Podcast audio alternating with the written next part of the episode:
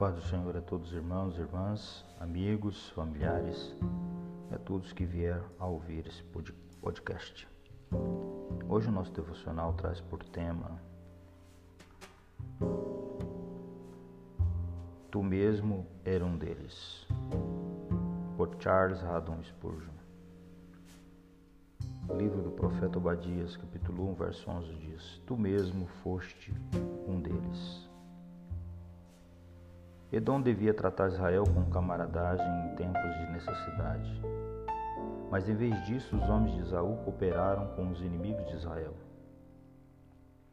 Uma ênfase especial colocada na palavra tu da frase diante de nós. Da mesma forma que César gritou para Brutus: Até tu, Brutus.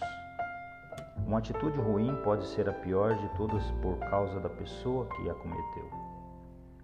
Quando nós pecamos, nós que somos os amados escolhidos dos céus, pecamos de modo marcante. O nosso pecado é uma ofensa gritante, pois somos estranhamente indulgentes. Se um anjo colocasse sua mão sobre nós quando estamos praticando o mal, não precisaria usar qualquer outra repreensão além da pergunta: Até tu? Que fazes tu aqui? tão perdoados, tão libertados, tão instruídos, tão enriquecidos, tão abençoados, ousaremos oferecer nossas mãos para a prática do mal? Deus o proíba. Alguns minutos de confissão nesta manhã podem ter seus benefícios, nobre ouvinte. Nunca fostes como perverso? Quando certos homens numa festa riam de coisas indecentes e a piada não era assim tão ofensiva aos teus ouvidos, até tu fostes como um deles?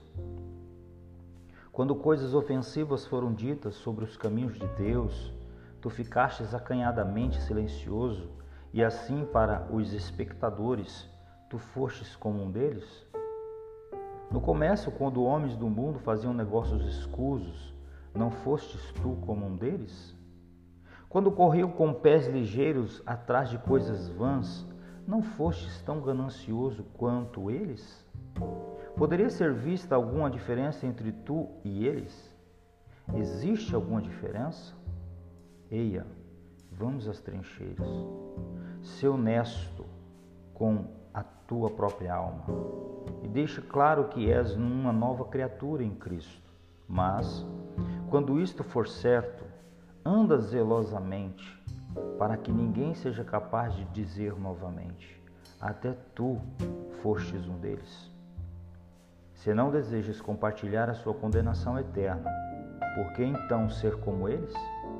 Não entres na sua dissimulação, para que não te envolvas na sua ruína. Fique com o afligido povo de Deus e não com o mundo.